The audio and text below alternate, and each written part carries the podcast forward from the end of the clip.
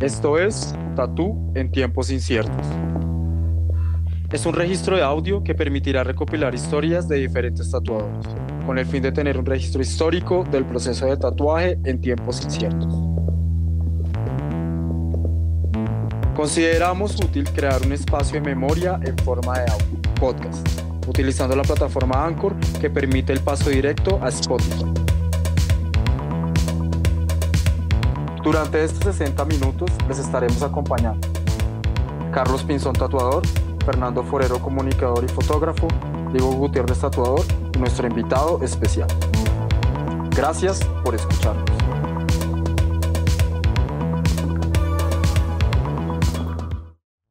Hola a todos, bienvenidos a este nuestro cuarto capítulo de Tatú en tiempos inciertos. Hoy con nuestra invitada especial Lorena Correa Franco, más conocida como Lorena Spoon Rocker.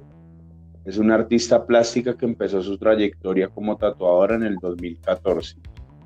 Sus comienzos fueron en Arkham Tattoo junto al legendario Quique y ahora se encuentra tatuando en Bogotá Tattoo junto al legendario Mario Rivera. Ambos tatuadores muy importantes en el tatuaje colombiano. Además de ser tatuadora, también es conocida por sus pinturas y dibujos donde muestra realidades cotidianas, hábitats citadinos y el punk. Podemos notar influencia del barroco, impresionismo, pintura figurativa, graffiti, art nouveau, cross-hatching y cartoon. Además, no sobra resaltar que en su Instagram de dibujos tenemos el privilegio de ver un dibujo por día ya casi por dos años seguidos. Lorena, con su dedicación, dibujos, pinturas, tatuajes de hienas punkis, ha logrado llegar al otro lado del mundo, Australia. Entonces, bienvenidos todos a esta hora de charla con la imparable Lorena Spoonrock. Hola Lorena, ¿cómo estás? Acá todo bien. ¿Ustedes cómo están? Bien, bien. Sí, sí, bien también. Eh, acá con calma llevando estos tiempos inciertos. Eh, bueno, pero Lorena, qué gusto que estés con nosotros y bueno, que disfrutes de este espacio. Y bueno, cuéntanos qué fue lo que te llevó a inquietarte por el tatuaje.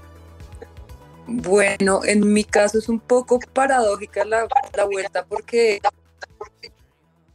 yo estudiaba artes, todo el mundo me decía como, no, sus dibujos son severos para que se ponga a tatuar, bla, bla, bla. Yo siempre decía como nada que ver, yo ni me quiero tatuar ni quiero tatuar, son es algo que no me llama la atención para nada. Y mm, por cosas de la vida, eh, un novio que tuve tenía un tatuaje súper bonito en el brazo y pues cambié de parecer, normal, como siempre pasa, y le dije como no, si yo me tatúo me quiero tatuar con ese man. Entonces, de manera Kike. Eh, entonces, nada, Kike me hizo mi primer tatuaje, yo me tatué como a los 24 años, ya grandecita. Y bueno, por cosas de la vida, cuando ya después de tatuarme un par de veces decidí empezar a tatuar, em, un amigo mío me llevó a Quique. Voy a hablar con Quique para que para ver si te recibe como aprendiz. Y Quique fue un poquito reacio a tener aprendiz, como que fue todo como hay otro chino de estos que viene acá a decir que quiere ser aprendiz. Entonces le mostré como mis pinturas y trabajitos que ya había hecho, porque en esa época estaba saliendo con un man que era tatuador y pues hice un par de tatuajes. Y él como que se emocionó y me dijo como, como bueno, hagamos una vaina. Venga tal día con una persona que se quiera tatuar, tatúa con mis máquinas y yo le digo cómo lo, cómo lo va haciendo y, y pues ahí le, le boto datos.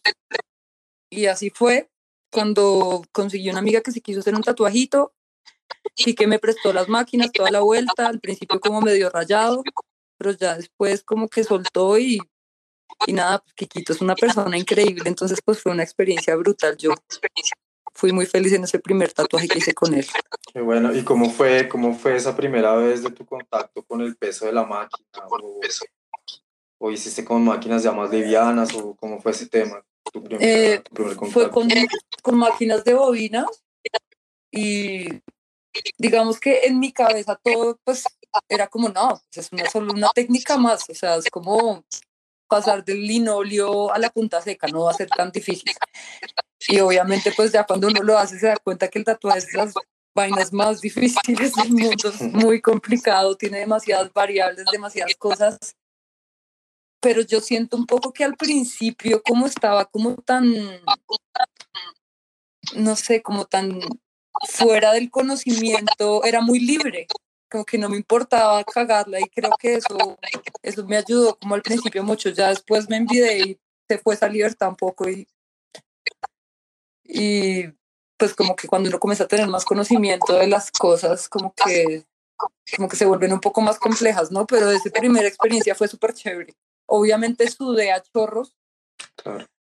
pero fue una experiencia muy, muy chévere. Eh, Lorena, ¿y cuándo te sentiste ya cómoda con, con el tatuaje? Uf, pues yo no sé. ¿O nunca te has sentido cómoda? yo creo que nunca, o sea, es como, como la vida misma, pues es, es, un, es una montaña rusa, ¿no? Entonces, a veces cuando uno siente como que, además yo no sé, yo siento que yo soy un poco videosa y me doy un montón de palo. Entonces, eh, como que cuando siento que ya la estoy cogiendo de repente, como que ya no la cojo más y me toca que es casi como volver a empezar, ¿no? el tatuaje es muy así, como muy de, de momentos y de acostumbrarse a una máquina y de, y de entender cómo funciona la piel, pero de repente en un tatuaje al otro día ya todo lo que uno en el tatuaje anterior sentía claro, ya no, que es muy así. Mm. Que es como no encontrarse todo el tiempo estando como medio perdido, ¿no? Como, como muy prueba y error. Supongo que la gente que lleva ya muchos más años, pues no le pasará tanto. No, siempre. llevas ya tatuando? Llevo como seis años. Y digamos, en, durante esos seis años, no. O sea, ¿te has sentido cómoda con algún estilo o ya como que algún tipo de, de, tatuajes son los que te llaman la atención? A mí personalmente, me, o sea, ese es mi problema. A mí me gusta todo. O sea, yo veo un tatuaje en sombras y digo, uff, qué chimba. Y veo un tatuaje neotradicional y todo me encanta, ¿sí? Y creo que a veces como que me, me engomo mucho como con todo y no me concentro como en, en realmente hacer algo puntual.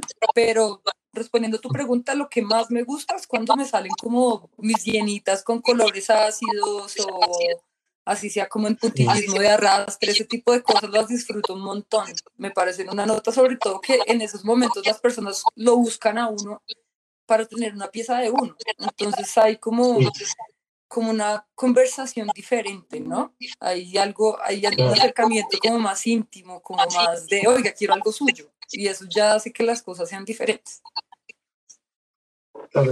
Lorena, y, digamos dentro de eso que dices que, que, que, no, que, te, que te gusta hacer de todo algo dentro del tatuaje, le ves siempre como eh, ese, ese encanto para hacerlo. ¿Hay algo que no te guste o te incomode o algo?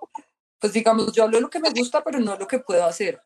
O sea, digamos, yo, a mí me encanta cómo se ve el realismo en color, pero no lo puedo hacer y lo tengo claro. Entonces, a mí si quiero realismo en color y les digo, como no estás con la persona equivocada.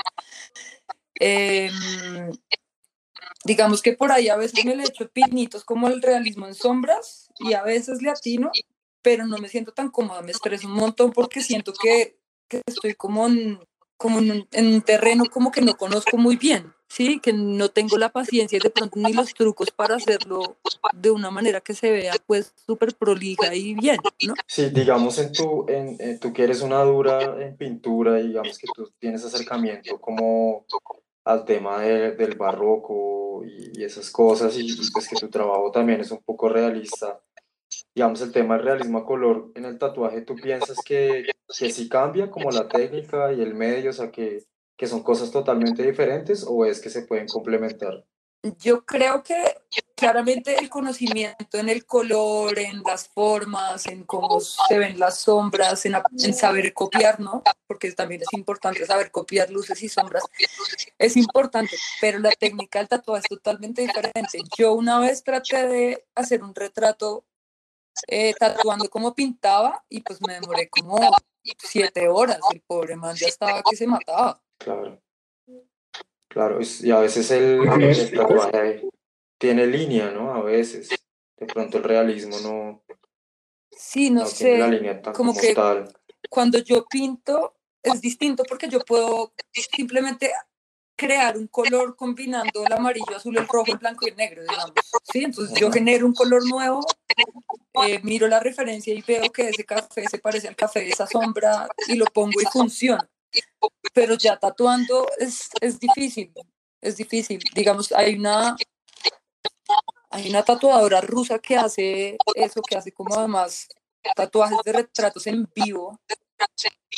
Y y pues esa nena es una súper dotada, realmente yo no fui como tan capaz, o de pronto se demoran un resto y le tienen la paciencia del mundo. Yo más de cuatro horas ya digo como, bueno, siguiente sesión. ¿Por qué decidiste tatuar llenas? Bueno, las llenas son una historia de antes de empezar a tatuar. Yo estaba como en un momento en el que el graffiti me llamaba un montón la atención y conocí a un par de personas que hacen graffiti en Bogotá eh, y comencé a hacer graffiti mural en la calle, hice como del 2012 como al 2014 más o menos, cuando comencé a tatuar hice como durante dos años, pero el tatuaje lo absorbió no mucho. El caso es que em, todo comenzó como por esa obsesión de las cosas que lo, que impactan a uno en la infancia y eran como esas llenas del Rey León, como ese personaje que es malentendido, que es el malo, pero realmente si no lo ve, pues no es el malo, etc. Y después como que comencé a averiguar un poco como sobre las hienas y, y son como, como un símbolo del, del poder femenino, porque ellas se manejan sus sociedades con un matriarcado súper marcado, entonces tienen como un poco de esas dos cosas, por eso son las llenas, son como el poder femenino y de la infancia, como esas dos cosas. Y ahí tocando, digamos, Lorena, que dices, que dices, digamos, de la historia mezclada eh, del trabajo con el graffiti y pues cómo también se involucra en el tatuaje y tu trabajo pues viene influenciado también de ahí. Eh, ¿Cómo ha sido la, la, historia tuya en el tatuaje en este, en este poco tiempo que llevas, así como breve, eh, con, como con tiempos y, lugares donde has estado para, para crear como una, una pequeña línea del tiempo de, de tu trabajo? Um, bueno, cuando yo llevaba solo como que como ocho meses tatuando, tuve la oportunidad de ir a mi primera convención fuera del país en México y aproveché y hice un mural en un, debajo de un puente y la cosa y como que obviamente yo no decía cuánto tiempo llevaba porque la gente se asustaba si yo decía que llevaba ocho meses tatuando pues no se tatuaban conmigo entonces yo era toda no llevo tres años y pues nada eso fue una experiencia una nota y me di cuenta que que el tatuaje es un maestro y un, como, así suene mal, como un abridor de oportunidades increíble. Entonces después tuve la oportunidad de también ir a Estados Unidos por Quique también que se fue a vivir allá y tatuar en la tienda donde Quique tatúa, que es una tienda increíble de un tatuador que se ganó un Nick Master de Christmas. Es una tienda brutal. Em, también tatué como, bueno, en diferentes partes de Estados Unidos y me di cuenta que viajar tatuando era una nota porque además uno no tenía que llevarse toda la plata, sino que uno se llevaba un poquito y comenzaba a hacerse toda la plata mientras iba viajando. Y mm, hace como dos años tuve un momento en mi vida en el que dije como, bueno, hay algo que siempre he querido hacer y lo voy a hacer ahora, y es que me quiero ir a Australia. Entonces, era algo que se veía como súper lejano, súper imposible de lograr. Era así como irse a Australia tatuar en Australia solo para llegar allá. Son como dos días viajando. Eh, la plata que hay que conseguir es importante. Y no sé, todo comenzó a salir. Hice una subasta de unas pinturas que duré haciendo como una serie de pinturas que duré haciendo como ocho años. Lo subasté todo, me puse a tatuar sin parar, tin, tin, tin. La vaina salió, me averigüé que en Australia es legal eh, con visa de estudiante trabajar medio tiempo y me fui patos al agua sin conocer a nadie a ver cómo me iba. Y bueno, Lorena, cuéntanos cómo fue tu primera experiencia como tatuadora en Australia, cómo fue tu primer contacto. Bueno, pues nada, eh, yo llegué a Australia pensando que pues nada, que iba a poder llegar, empezar a tatuar y darle de una a la vuelta. Y em, como yo iba a estudiar pues medio tiempo y trabajar medio tiempo, también tenía como, como todos los tiempos un poco como limitados. Entonces pues nada, un día iba caminando eh, por una calle X y vi una tienda que decía Gold Coast Tattoos y entré así como a quemar ropa, a darles stickers, mi tarjeta y a decirles que pues que quería trabajar con ellos. Y ellos fueron muy amables, les gustó un montón lo que hacía. Em, y me explicaron que para poder tatuar en ese estado en el que yo estaba, en Queensland, yo estaba en una ciudad pequeña que se llama Gold Coast, eh, había que tener una licencia como tatuador y, y para poder sacar la licencia había que hacer un curso de bioseguridad. Claramente todo en inglés, eh, claramente todo en dólares y pues yo con mis pesos colombianos pues sufría un poco pensando, haciendo las los cambios de pesos a dólares como miércoles. Creo que se me va a ir todo el plante con solo con el curso, pero bueno, nada, como que como que me explicaron que podía hacer presencial y que también podía hacer por internet, eh, pero que si lo hacía por internet tenía que grabarme eh, explicando cómo se hacía el lavado de manos, cómo se hacía la desinfección de la mesa, el armado de la mesa para piercing, para tatuaje, eh, esterilización, mejor dicho, todos los procesos eh, de bioseguridad. Y ellos tienen unos estándares además súper altos. Entonces, pues nada, ellos me dijeron como nada, haga el curso, usted tiene que responder unas preguntas y unas cosas, hágalo, páguelo y, y bien, y nosotros le ayudamos a hacer los videos. Entonces, nada, pues emprendí mi camino a, buscar cómo era que tenía que hacer el curso. Se hacía en, en, un, en, un, en un sitio que era como más o menos como un Sena, que se llama TAFE. Y, y pues nada, ellos se la ponen a uno súper difícil porque digamos, uno llama, bueno, estoy interesado en este curso de bioseguridad, se llama como Maintain Infection Protection, un montón de palabras así re largas. Y pues menos mal yo tenía como un cliente que, que tatuaba, que vivía ahí, él me ayudó cuando yo llegué. Y él era el que hablaba, pues porque hablar por teléfono en inglés es súper difícil, además ese acento australiano es súper difícil de entender, hablan bien enredado, entonces nos decían como no, no, no, si ella no tiene ciudadanía o si no es residente, no puede hacer este curso, yo no sé ah. qué, si me, la ponían súper densa y si ella no tiene papeles, no sé qué, que no, que no, que no, que no. Entonces, eh, yo estaba así como, no, ahora qué voy a hacer, yo me vine hasta acá, al otro lado del planeta, y ahora parece que no voy a poder tatuar. Yo pensé como, bueno, pues me tocará hacer Uber y ver cómo hago, porque qué. y, mm, pero obviamente Uber de comidas, porque yo ni siquiera sé manejar. Em, y entonces, como que un día eh, ellos me prestaron como una bicicleta, yo estaba en la bicicleta yendo como al supermercado a comprar una cosa, además todo queda súper lejos de todo, entonces pues me estaba devolviendo y vi a un tipo con una bicicleta y arreglándola, yo le dije como, oye, disculpa, ¿será que me puedes ayudar a arreglarle esto a la bicicleta? Resultaba que el tipo era un eh, paraguayo, que hablaba español, y me dijo como, no, sí, claro que sí, yo te ayudo, pues mira, nada, tienes que hacerle esto, le ingresamos esto, bla, bla, bla, y me dijo, oye, ¿tú qué haces acá? Y yo le dije, no, pues yo soy tatuador y estoy buscando dónde puedo tatuar o como quien me ayuda a, a sacar la licencia porque no sé cómo hacer. Y este tipo me dice como, no, yo tengo una amiga que es tatuadora y así no está pues tiene una tienda. Si quieres te contacto con ella a ver si ella de pronto te puede ayudar.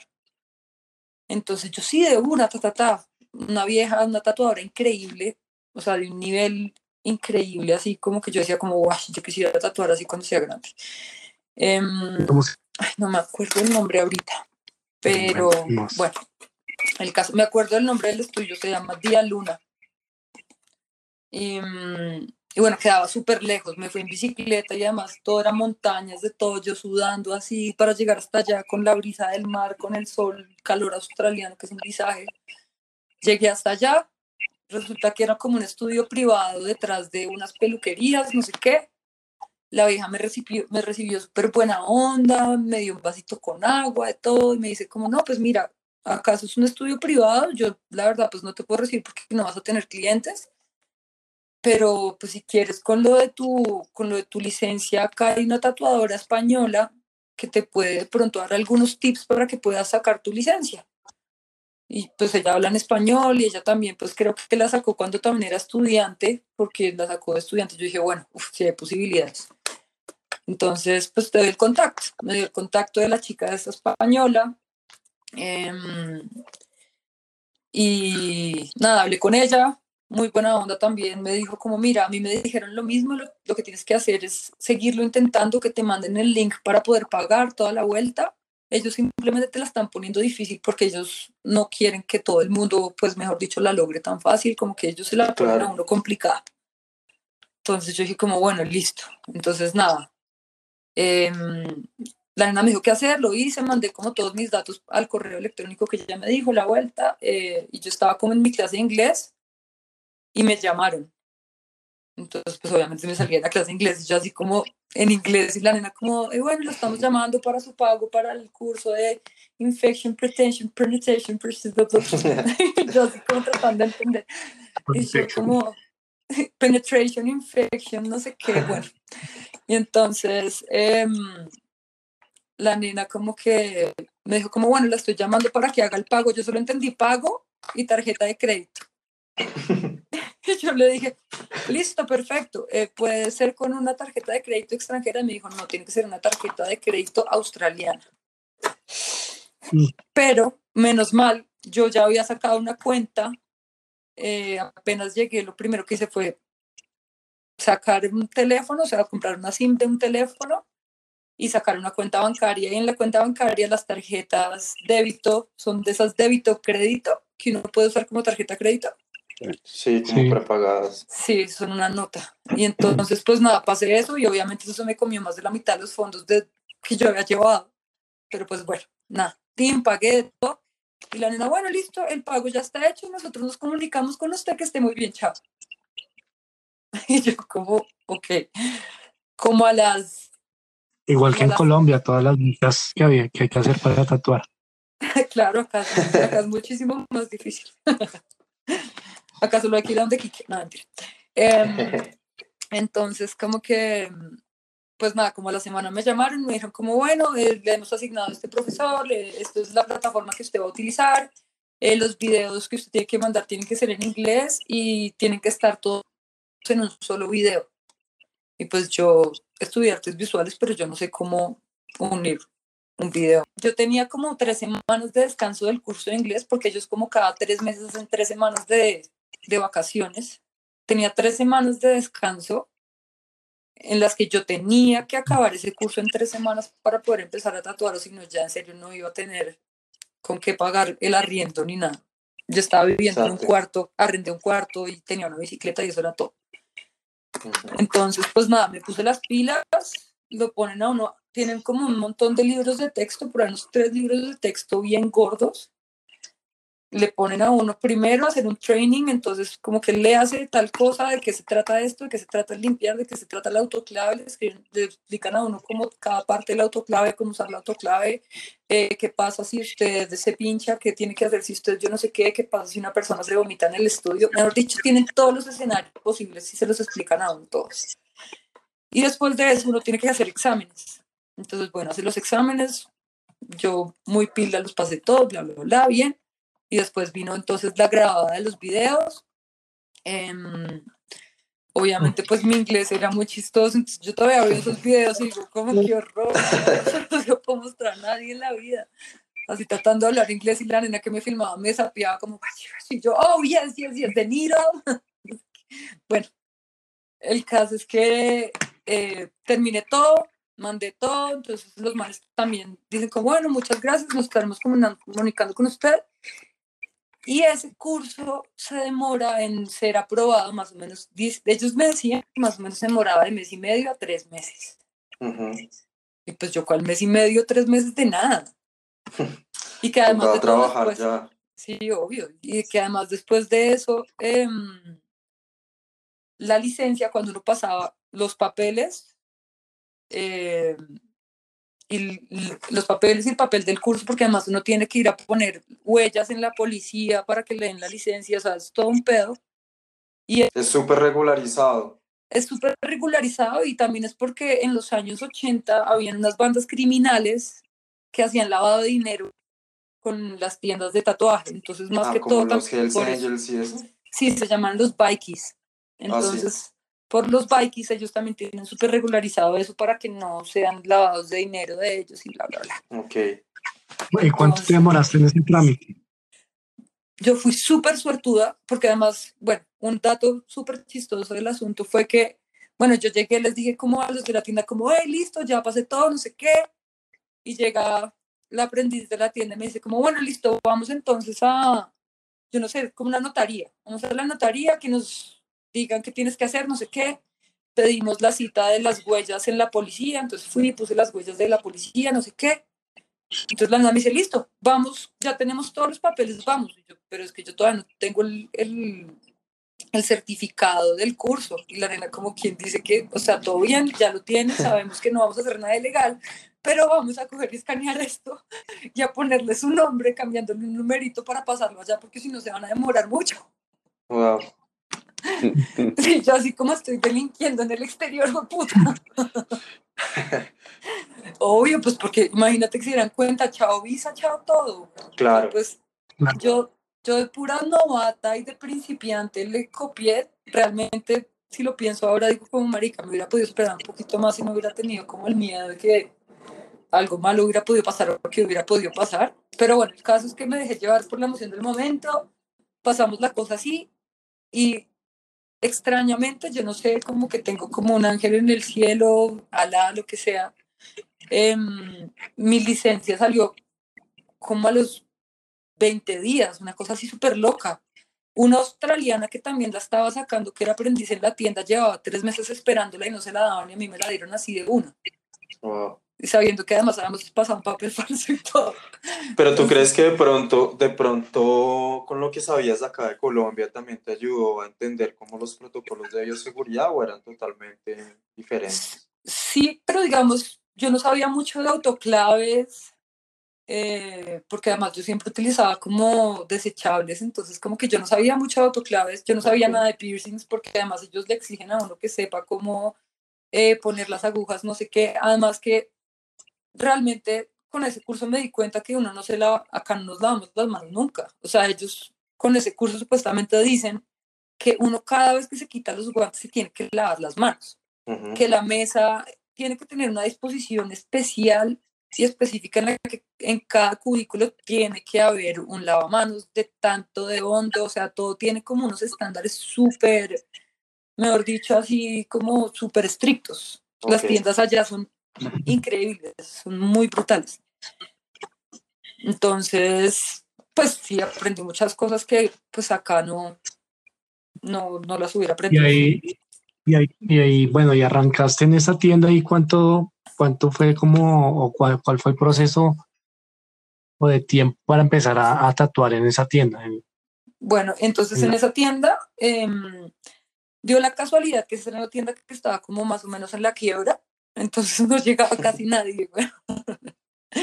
No llegaba casi gente, estaba como muriéndose, ese- esa parte del barrio como que se estaba muriendo un poco, esa parte como de la ciudad se estaba muriendo un poco y se estaba lle- llenando como de gente, es como gente que consume ese ice, es como un bazuco todo pálido y Bazuqueros. pone re mal. Sí, sí, se estaba poniendo como, pues igual ahí no pasa nada, o sea, no puede andar ahí en pelota a las 10 de la noche, no pasa nada, pero pues para ellos es como la peor parte de la ciudad, no sé qué. Entonces no salía mucho trabajo, realmente era así como que a veces salía algo, tin, tin, tin. Y yo dije, como los manes han sido unos bacanes y todo, pero pues a mí no me sirve. güey". Entonces Sí. el man, el dueño de la tienda, eh, que además fue un bacán, el man era como, no, si quiere, hágame un tatuaje, yo quiero una de sus hienas. Entonces él se fue como el primer tatuaje que hice ahí, le hice una llenita grande eh, y el man me pagó pues todo a mí para que me lo quedara todo. También me hice como un tatuaje como en la casa de alguien y ahí pues recuperé platica tratando de no gastarme nada también.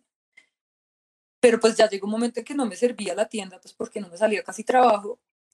Y resulta que esa tienda eh, había sido de Paul Braniff, que fue uno de los primeros tatuadores en Australia, no sé qué, mejor dicho, el man era como una eminencia ya.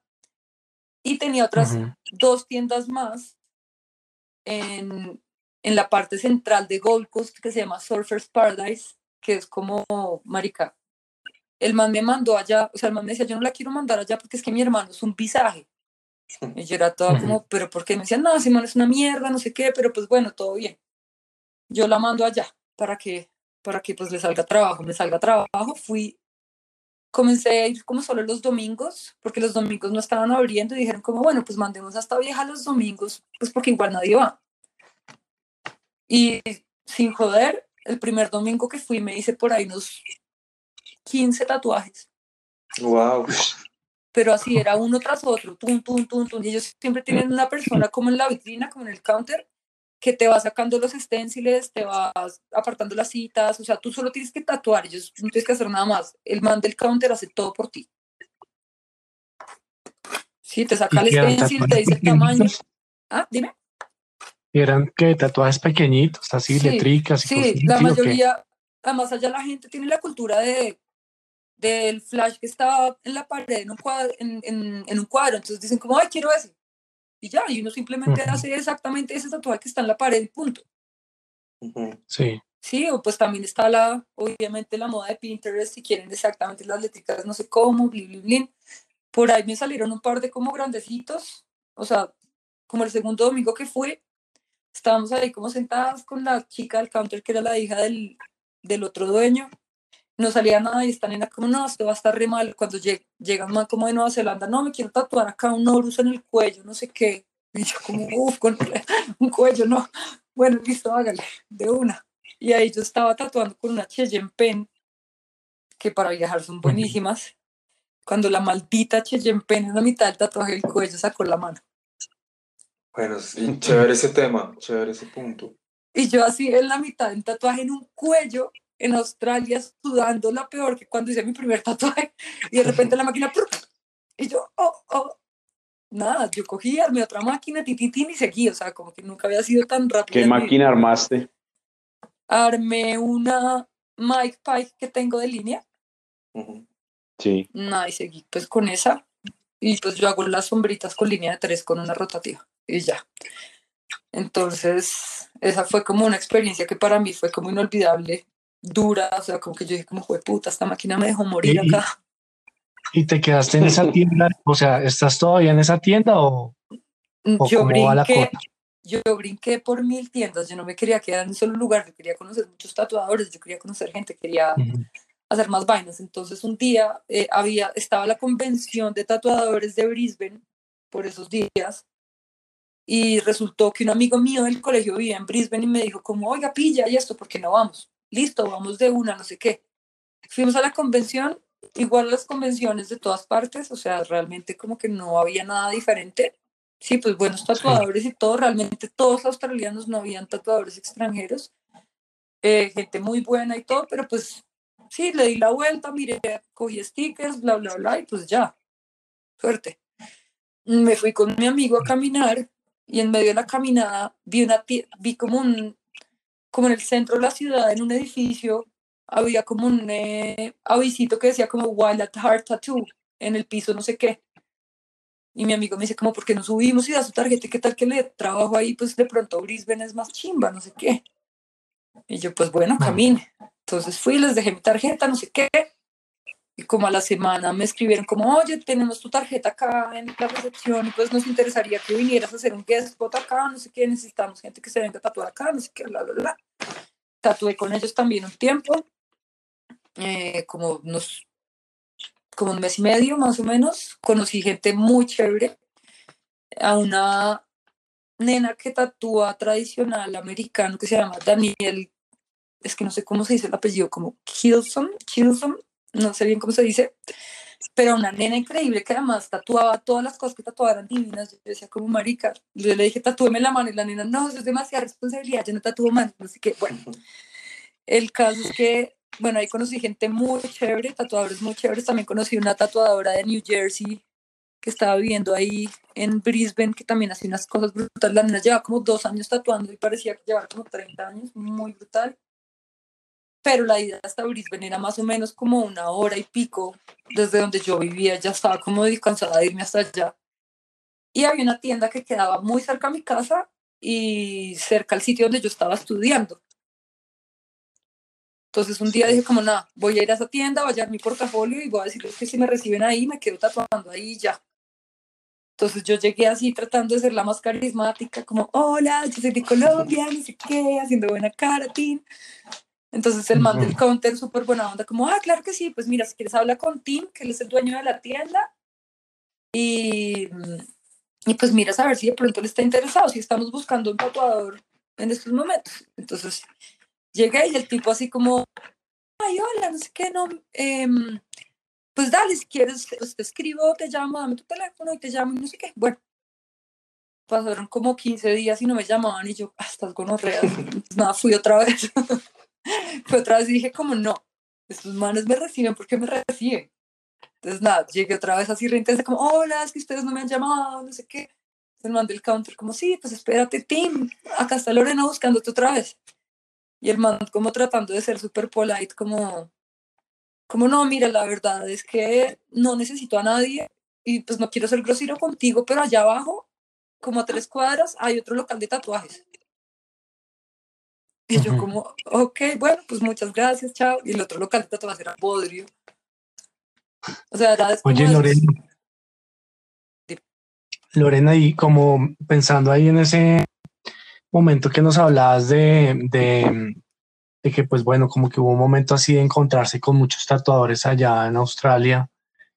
Eh, ¿cómo, cómo, cómo, ha sido también ese, ese aspecto de, de, de tus influencias dentro del tatú? O sea, eh, ya cuando estabas en Australia tenías unas influencias marcadas o allá en Australia también como que se enfatizaron enfatizó ese tema como de las influencias, como, como, cómo vas como con ese tema de, de, tus influencias dentro de las personas que tatúan o tal vez desde otras expresiones artísticas.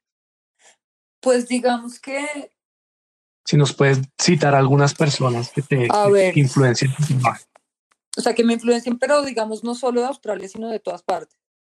Sí, sí, como, tú, como pues, referentes claros que tienes dentro de tu trabajo? Elliot, Elliot Wells creo que es como lo máximo. Eh, Grime también me encanta. Em, hay una australiana que se llama Tenel Sad, que la conocí una persona y tatúa increíble. Hay un tatuador australiano que conocí su trabajo allá en Gold Coast, nunca lo había visto y me encanta, hace como colores así súper ácidos que se llama como, se hace llamar como dry Lin, Linkin, Link, es que sus nombres a veces en inglés son difíciles de, de pronunciar. Eh, Rodrigo Calaca, no sé, hay como un poco de todo por ahí. Oye, ¿y ese tema de los colores ácidos que te gusta el resto es por el tema del graffiti? Sí, sí, por ahí fue que me comenzaron a gustar esto, como esas combinaciones así como y, en, Australia es bastante fuerte también ese tema, ¿no? El tema del, del arte callejero y eso, ¿no? Depende mucho de la ciudad, aunque sí hay una escena del graffiti muy fuerte, sobre todo en Melbourne, que después me fui para allá. Mi idea era pues irme para Melbourne y quedarme más o menos un año y ver cómo me iba, pero pues el COVID lo arruinó todo. Antes de venir alcancé como a contactar un par de tiendas y, y contacté a un tatuador eh, que se llama Trevor McStay, que es un, pues es un señor yo creo que es de la edad de mi papá, que tiene una tienda que se llama Dynamic Tattoo, que lleva más o menos unos 30 años eh, o 20 años. o sea, la tienda lleva más o menos unos 25 años y el tipo, pues, más de mi edad tatuando. Y, y fue igual, me le acerqué, no sé qué, bli, bli, Y antes de venirme, el tipo me dijo, como listo, si queremos trabajar con nosotros, bla, bla, vas a aprender un resto de vainas, el man hace japonés un oriental increíble, unas cosas muy chéveres, si lo quieren revisar en Instagram, es un tatuador brutal. Y pues bueno, nada, el COVID me, me trajo a Colombia y acá estoy ahorita. ¿Y cuánto, cuánto tiempo llevabas o llevas en, en Australia? Pues aquí estás de, de, Pues es, ya con todo esto no se sabe qué va a pasar, pero, pero duré más o menos como unos 10 meses, no alcancé a cumplir el año. Pero bueno, pasaron muchas cosas. No, pues lo que les cuento, lo que les cuento, solo como la mitad de todo, o sea, me podría quedar echando lora. y también el tema, me parece muy interesante también que el tema de que, de lo que tú dijiste que, que tú te diste cuenta que solo te necesitabas a ti misma, también te pusiste mucha prueba como tatuadora y a creer que podías trabajar y también pasar muchos, o sea, muchos pasos que los tatuadores debemos pasar, que es hacer tatuaje comercial, eh, sí, como muchas veces pasar por el, por el de la máquina. Entonces, en ese tiempo que tú, que tú estuviste como bajo esas circunstancias un poco más difíciles también, como que siento, según lo que contaste también, que maduraste mucho también en ese tema como tatuadora. Claro, solo para comprar las agujas era un video, porque allá todo se pide por internet y pues yo no quería usar mi tarjeta, yo quería usar el efectivo que me ganaba en la tienda porque me pagaban en efectivo. Entonces había un peruano que, que tenía como un supply, que era como el único supply en todo Gold Coast más o menos. Y pues yo iba y compraba las agujas allá. No eran las mejores agujas, pero eran mucho mejor que las malas de acá. Em, y no sé, uno, uno aprende, yo siento que uno aprende mucho mirando también. Y hubo una persona que me marcó mucho, era una tatuadora, es una tatuadora, ella es estadounidense, eh, tiene como unos 53 años y lleva tatuando mucho tiempo y tenía un resto como de truquitos y me los enseñaba y me estaba enseñando a surfear, no sé, generé como una relación súper chévere con ella, una persona inolvidable, además hacía como, no sé, tenía unas historias, ya tuvo una tienda en Alemania y me contaba todas esas historias de cuando tuvo su tienda de tatuajes en Alemania, cuando empezó a tatuar. Sí, como que había, o historias muy chéveres de personas que conocía ya que son así, pues como que las guardo ahí como un recuerdo muy chéveres. Lorena, y aquí viene la pregunta del picantico que te la va a hacer Carlos. es, esta pregunta es chévere porque digamos que tú, eh, pues hay, muchos tatuadores eh, en Colombia que, que estudiaron arte o que, o que pasaron en algún momento por alguna academia de arte o algo así. Y, creemos que, digamos, tú vienes como muy influenciada de, de eso, ¿no? De, de, de, la carrera que estudiaste y de todo, de todo tu proceso como, como en tu trabajo de mezclado de graffiti, arte y tatuaje. Entonces, mm, ¿tú consideras que, que el tatuaje es un oficio o es arte? Bueno, pues como siempre responde todo el mundo como, bueno, ¿qué es arte? ¿No? Eh, y hay una cosa, no sé, hay una frase muy importante. Yo aprendí en la universidad algo, no me acuerdo ni siquiera de quién era esta frase, pero era como cuando yo digo que algo es arte, se convierte en arte, ¿no? Mm, yo creo que, que está un poco como en el ego de cada quien, ¿no? O sea, si es arte es más o si es solo una artesanía es menos. O sea, ¿cuál es o sea, ¿cuál es la vuelta con que sea arte o no sea arte? O sea, entonces eres un artista, entonces eres la verga, y si no, entonces eres un artesano, ya no eres tan chévere. Yo creo que está muy en cada me parece que es un oficio y lo veo como un oficio que merece mucho respeto porque es un oficio en el que además uno tiene que tener como una sensibilidad muy importante y especial con las personas que se tatúan con uno. Pero pues para mí es un oficio. O sea que, que tú lo dejas al arte es dependiendo de, de, la, de la persona que lo hace o también de la persona, digamos, que lo observa. Pues es que ahí también, digamos, yo pensaba mucho cuando, cuando oía esa pregunta en los otros podcasts, pensaba como, en ese caso también pienso yo que, ¿de quién es el tatuaje? ¿Del tatuador o de la persona que, tatu que se tatúa? ¿De quién es? Entonces, ¿quién le da la connotación de arte? Porque yo puedo decir, el tatuaje que tengo en el brazo es una obra de arte, pero eso no significa que, o sea, no sé, sí es como una cosa súper subjetiva. O sea, eso no significa que el tatuador se cree artista o se considere un artista. Pero yo puedo considerarlo a él un artista, digamos, no sé, yo puedo decir que Sean Barber o Dave Tevennell o Jeff Goguet son artistas porque además de todo pintan y hacen un montón de cosas increíbles. Yo lo puedo considerar así, pero de pronto ellos no lo consideran así. Creo que es una cuestión más como de perspectiva. De perspectiva de cada quien, tanto de, Como de la, la persona que se tatúa como, como El el, tatuador. el tatuador. claro.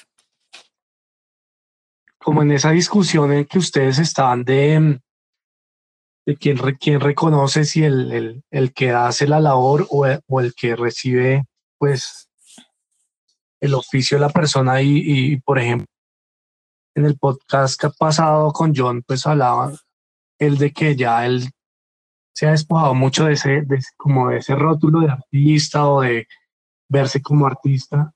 Y pues lo primero que le colocan en, en uno de los comentarios de, de la historia es qué gran artista, ¿sí? Entonces, pues él ya no se está reconociendo tanto así, pero la gente sí lo ve como un artista.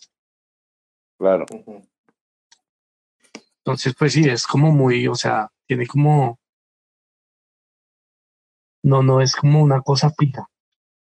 No hay una Es fórmula. como, es, es como una navaja de dos filos, parce, más o menos. Sí. Ah, sí.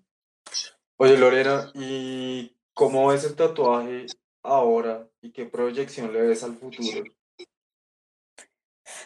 Pues a ver, yo creo que como yo, o sea, pues porque igual yo también soy como medio pues nueva en esto.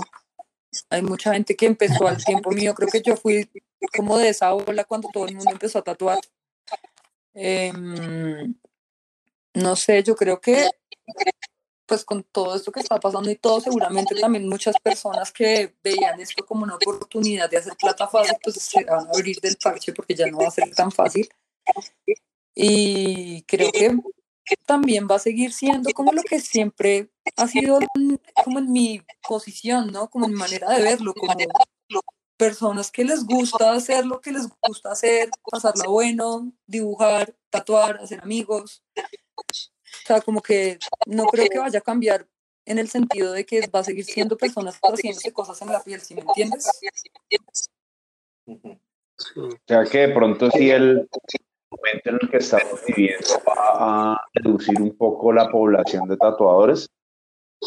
Pues yo creería, en mi posición, me parece que pues seguramente hay gente que ya no va a ver como ese lucro, porque además es como si todos se hubieran dado cuenta que los tatuadores les iba bien y ahora todos quieren ser tatuadores, ¿no?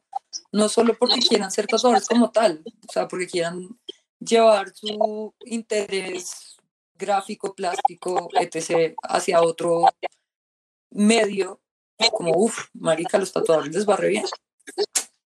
Lorena, ¿y, y tú hoy puedes decir que vas a muerte con el tatuaje?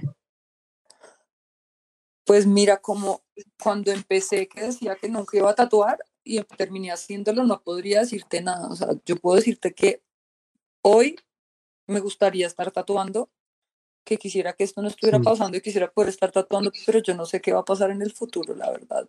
Como que no tengo la claridad. Me encantaría poder tatuar ya, me encantaría poder tatuar mañana, poder tatuar Mm. en la semana que viene, los tatuajes que tengo programados. Ah, Poder continuar con tu ritmo de trabajo. Exactamente. O sea, a mí me encanta y es que simplemente es como que me encanta dibujar, me encanta pintar, me encanta poder hacer eso. Es como lo que más disfruto en la vida. Pero pues Sí. a veces uno puede tener cambios que uno... O sea, como que la vida es una montaña rusa tan inesperada que ahorita estamos encerrados porque hay un virus que no nos deja salir, o sea, nadie esperaba eso tampoco. Entonces, como que no podría darte una respuesta al 100%, yo te diría que sí, pero pues Igual tú sigues haciendo tus, sigues creciendo en tus otras expresiones artísticas. Pues sí, es que O te, o te, o te concentraste totalmente en el tatuaje. digamos que el tatuaje sí me, sí me consume mucha parte de mi tiempo. Y ahorita que estamos encerrados y no, po- y no podemos tatuar, pues yo pensaba como "Uf, voy a tener un resto de tiempo para pintar y para dibujar y todo lo que pasó fue lo contrario. Me pegué una bloqueada terrible y no he podido dibujar ni pintar nada. Entonces, pues Mm. sí, es un video, pero Ya, a, muchos, a muchos les ha pasado eso, ¿no? Como que un bloqueo entre mental. más tiempo, menos, menos, menos producción. menos, producción, creatividad, bueno, algunos, ¿no? Pues yo estaba como con esta vuelta al dibujo diario, así, mejor dicho, como volador sin palo.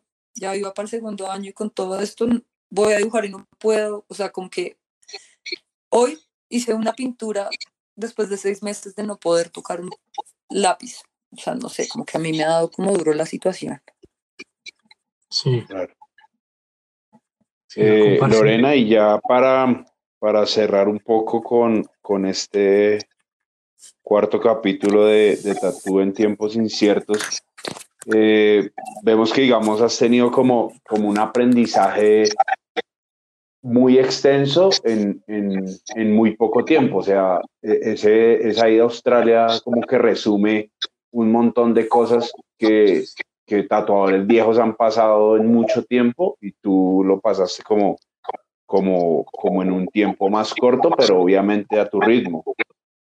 Eh, ¿Tú cuáles consideras que son los mecanismos más relevantes para, para el crecimiento en este oficio, basada en, digamos, esas experiencias?